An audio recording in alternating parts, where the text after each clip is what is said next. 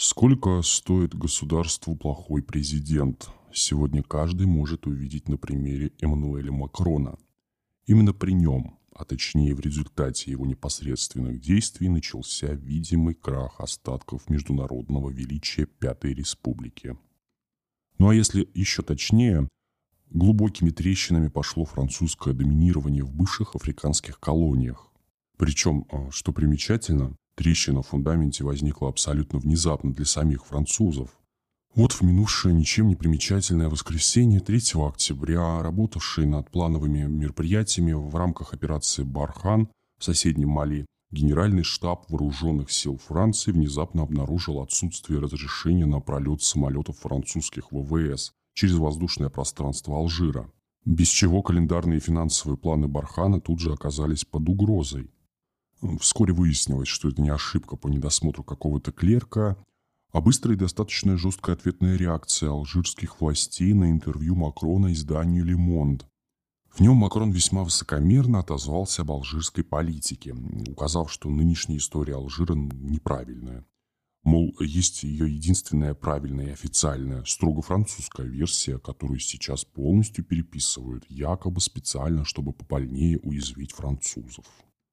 В еще совсем недавние времена политикам и дипломатам ну, вообще не требовалось объяснять, почему в таком тоне не следует разговаривать с иностранными государствами, а, даже какими-то африканскими, даже если они являлись колониями. Но те времена, как видится, ушли от нас.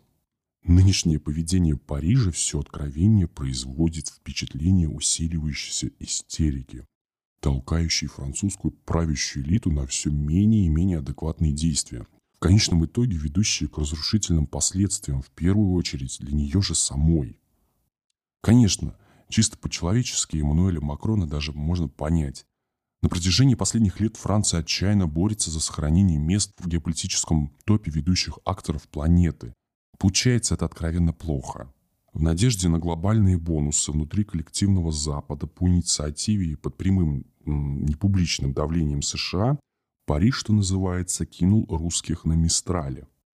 Но вместо бонусов получил серьезные убытки, как политические, так и для кораблестроительной отрасли страны, кстати. А деньги русским пришлось вернуть, да еще с процентами. Десантные вертолетоносцы потом удалось пристроить Египту. Но 66 миллиардов долларов Париж на этой сделке, конечно же, потерял, не получив от Вашингтона за это абсолютно ничего. После Brexit французы попытались э, было заявить об особых правах на лидерство в Евросоюзе, в том числе на основании наличия стратегического ядерного оружия только у них. Но и здесь потерпели неудачу. Брюссель сумел продавить через Европарламент антикризисный пакет по COVID-19, э, кроме всего прочего закрепивший за Еврокомиссией право напрямую собирать углеродный налог со всей территории ЕС, тем самым примерно на четверть снижая свою зависимость от добровольных взносов, формирующих доходную часть общеевропейского бюджета. А значит, настолько же усиливая давление на всех, включая Париж. Так сказать, прекратите разговорчики в строю. То есть Брюссель откровенно ставит Францию на один уровень с восточноевропейскими лимитрофами. Для французов такое почти оскорбительно, конечно же. А тут еще стратегический партнер и союзник США по Британскому совету, на геополитическое равенство в мире, с которым последние три года пытается претендовать Елисейский дворец. Французов буквально в наглую ограбил. Вступившая в трехсторонний военно-политический союз «Аукус» Австралия немедленно отказалась от контракта на покупку дюжины новейших подводных лодок, считавшегося во Франции буквально контрактом века, гарантировавшим выживание всего французского военного кораблестроения.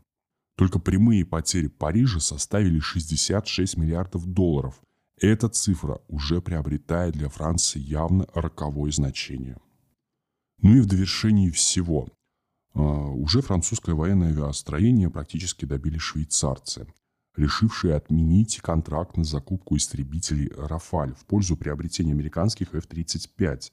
В деньгах потери Парижа оказались не так велики, всего какие-то 6,5 миллиарда евро – Впрочем, тоже почти две шестерки.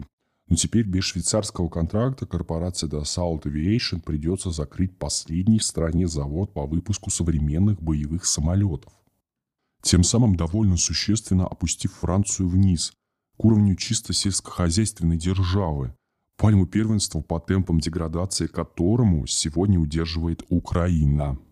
Нет, своего посла из Швейцарии Париж для консультации естественно отозвал. Вот только текущее положение дел у французов таково, что долго демонстрировать свое глубокое разочарование они позволить себе уже не могут. После громких публичных заявлений, когда тема в СМИ немного уляжется, его тихо вернут назад. Точно так же, как Париж уже восстановил дипотношения с Соединенными Штатами и НАТО, хотя обещал чуть ли не развязать альянс в отместку за предательство.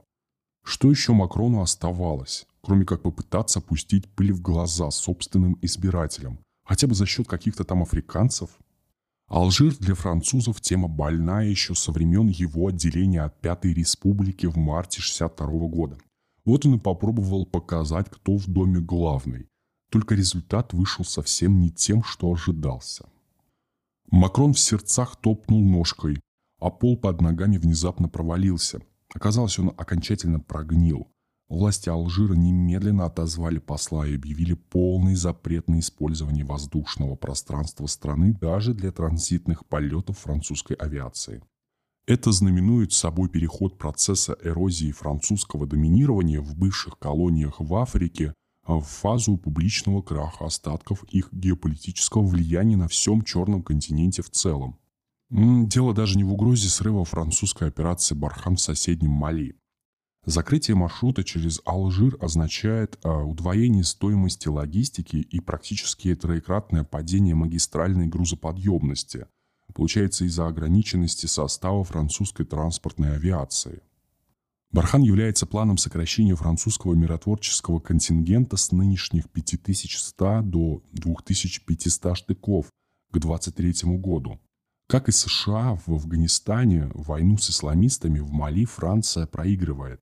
Прежде всего из-за того, что сама не имеет понимания пути ее разрешения, с учетом интересов всех затронутых сторон.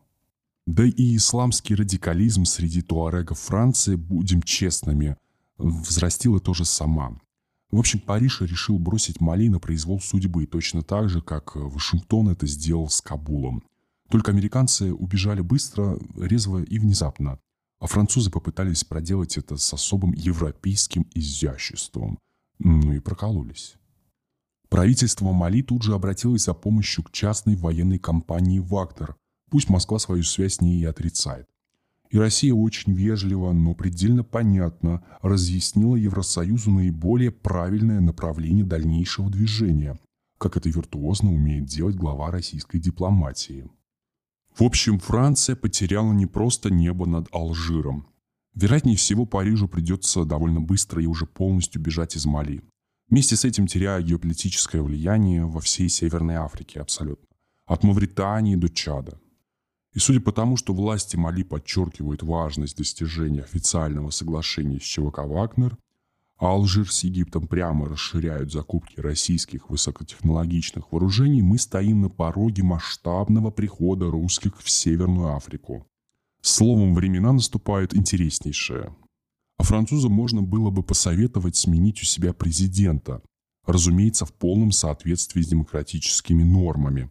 Но с другой стороны, если Макрон так быстро спускает в унитаз все геополитические достижения Франции последних веков и выводит Париж во вторую лигу мировой политики, то, может, мешать и не стоит.